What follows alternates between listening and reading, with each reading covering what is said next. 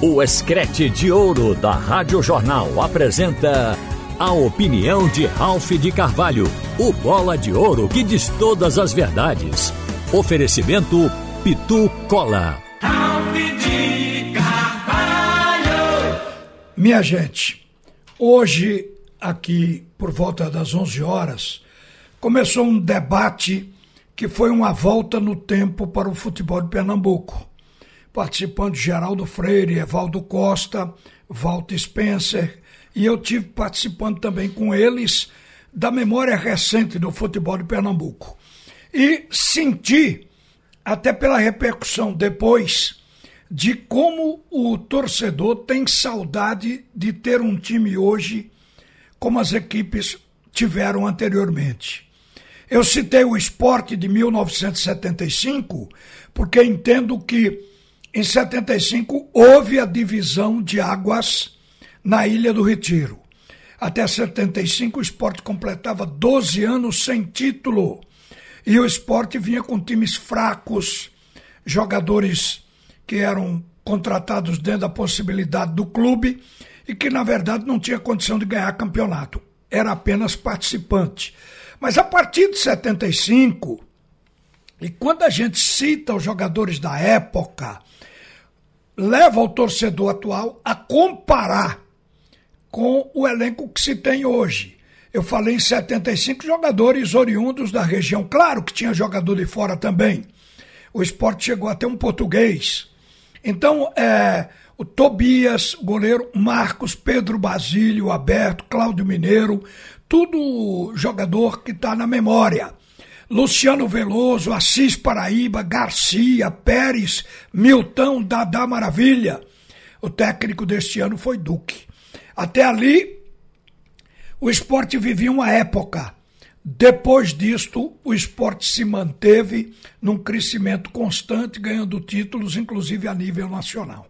Então, são momentos importantes. Não que a equipe da ilha não tenha tido time até melhor depois Houve equipes emblemáticas depois disso, mas esta equipe aqui foi quem fez o time rejuvenescer e criar uma nova etapa de sucesso. Aí a gente foi relembrar do time do Náutico, porque o Náutico viveu até 1968 num apogeu absolutamente total. E depois o Náutico entrou no marasmo foi para planície porque o time do Hexa se desmanchou. E o Náutico veio ter uma revitalização em 1974, quando fez duas coisas: ganhou o título e fez com que um concorrente poderoso não tivesse uma campanha igual do Náutico do hexacampeonato.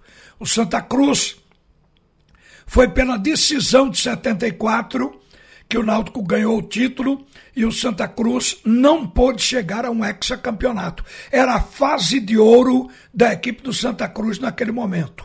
O Náutico, que se lembra daquele momento, foi com Neneca, Sid Clay, Beliato, Jucachou, Franklin, Drailton, Vasconcelos, Dedeu, Jorge Mendonça, Paraguaio, Lima e o técnico era Orlando Fantoni uma figura extraordinária, o técnico mais suave no tratamento social.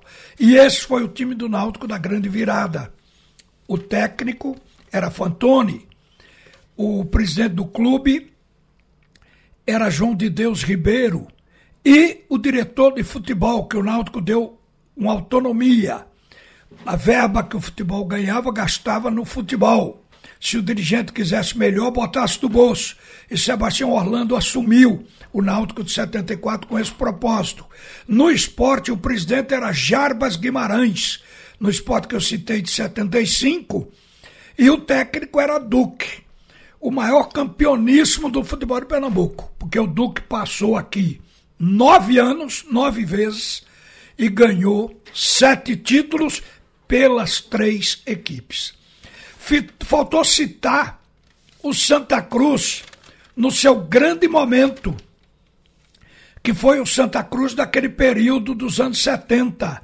Em 1974, o Santa Cruz estava com um timaço E houve problemas nesse jogo com o Náutico, o Santa não chegou ao Hexa, mas ficou com o time. E o Santa Cruz em 75 foi quarto colocado no Campeonato Brasileiro e Ramon, o seu centroavante, foi o artilheiro nacional. Isso fez o Santa Cruz aparecer a nível de Brasil. Mas dentro da competição houve um jogo que ficou na memória um jogo do Santa Cruz com a equipe do Flamengo no Maracanã. Mais de 60 mil pessoas no estádio e o Santa Cruz calou o Maracanã com a vitória sobre o Flamengo por 3 a 1. E no programa eu não falei no time do Flamengo, mas em seguida fui cobrado para poder ver que o Santa Cruz não ganhou de um time reserva do Flamengo, ganhou de um poderoso Flamengo com jogadores, inclusive, é, comprados lá fora, como foi o caso de Doval, jogadores internacionais, o argentino Doval. Então, o Flamengo, gente, que o Santa Cruz derrotou no Maracanã, foi com Cantarelli, um goleiro que marcou época, Rodrigues Neto, o Júnior era o lateral esquerdo, o Júnior, que vocês conhecem hoje como comentarista da Rede Globo, Jaime e Luiz Carlos faziam o miolo de zaga. O meio campo com Liminha. É, depois entrou o Edson, Tadeu, Paulinho, Luizinho, depois Doval, Zico e Luiz Paulo. Era esse Flamengo. Eu queria citar o Zico, jogador de maior expressão, que era a sensação do campeonato na época.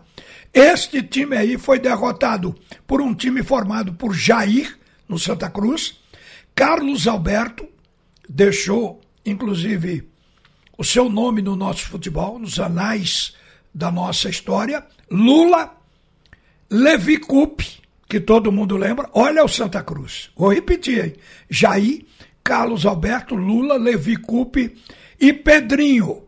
O meu campo, Givanildo, Carlos Alberto Rodrigues, outro monstro da bola, Luiz Fumanchu, que tinha vindo da base do Vasco da Gama, Mazinho, um monstro chamado Deus de Ébano, e o ataque com Ramon e Pio. Deste jogo aí. Depois entraram Alfredo, o Valney, eh, outros jogadores que participaram da partida. Mas eu estou citando isso, e isso foi revivido, porque foram equipes que marcaram mudanças.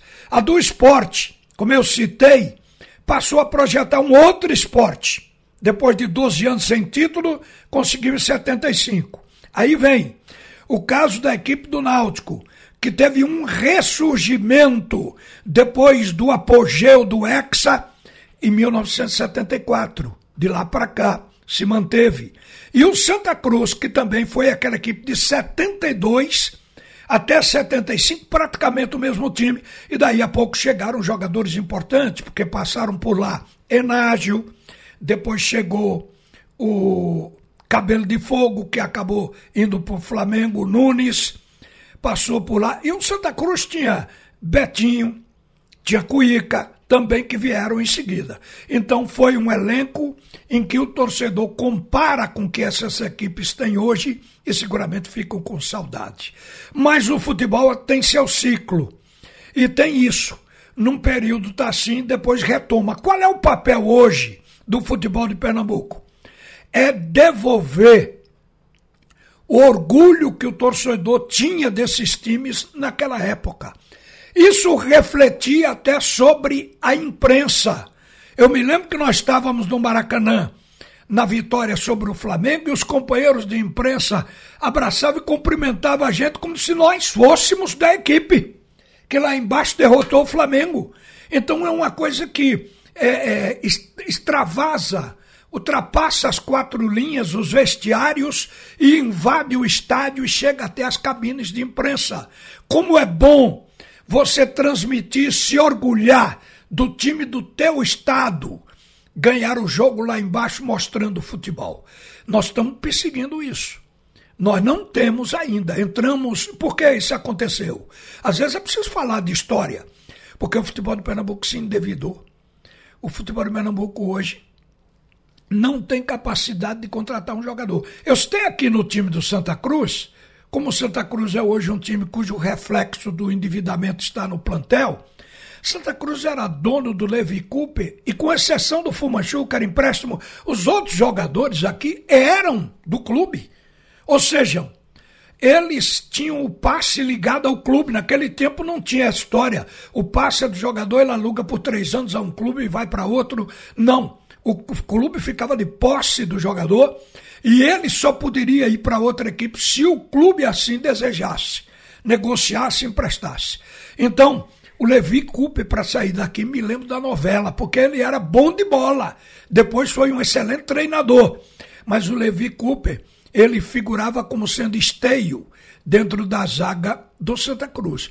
E aí o presidente era João Cacher na época para negociar a saída do Levi, porque era muito dinheiro e o Santa Cruz não queria perder o momento do negócio. Ele teve que convencer, foi mal amado pela torcida na época da negociação, e tudo isso aconteceu. Então hoje o clube não pode ter a propriedade de um jogador. É por isso que todo ano tem que se ter equipe nova, ou não chega nem a ano terminou um campeonato, termina um empréstimo, devolve o jogador, já faz outro time. É por isso que eu digo aqui, com experiência desses times, que um time se faz de um ano para outro. E o futebol de Pernambuco não consegue fazer um time de um ano para outro. Seria da base. Mas a base também não oferece jogadores porque eles são vendidos antes, como é o caso do esporte. O esporte vendeu duas joias da casa porque está numa crise que não foi feita pela direção atual e tinha que se salvar. Vão os anéis, ficam os dedos. Então o esporte vendeu Gustavo e vendeu Mikael. Jogadores que foram embora sem completar o ciclo de amadurecimento. Poderiam render muito mais e seguramente renderão. Então isso acontece no futebol. Daí a base já não forma mais time. Além de que o investimento na base caiu também. Então, a gente sabe que é muito difícil o nosso momento. Então, por quê? Eu estou levando esse comentário para fechar exatamente com uma coisa que está na cabeça. O que vai mudar esse ciclo que estamos vivendo exatamente nesse momento, das equipes não terem um time do ano para outro, portanto, estão sempre em dificuldade na competição. Além de tudo, a CBF, por instrução da FIFA, criou as janelas. Aí dificultou. Você vê que o esporte está com um time completo. Estava no G4, mas não pôde se sustentar. Ali aqui tem deficiência. Nas duas últimas partidas, o esporte já não, não teve a mesma performance, já não conseguiu as vitórias que vinha, que vinha seguindo.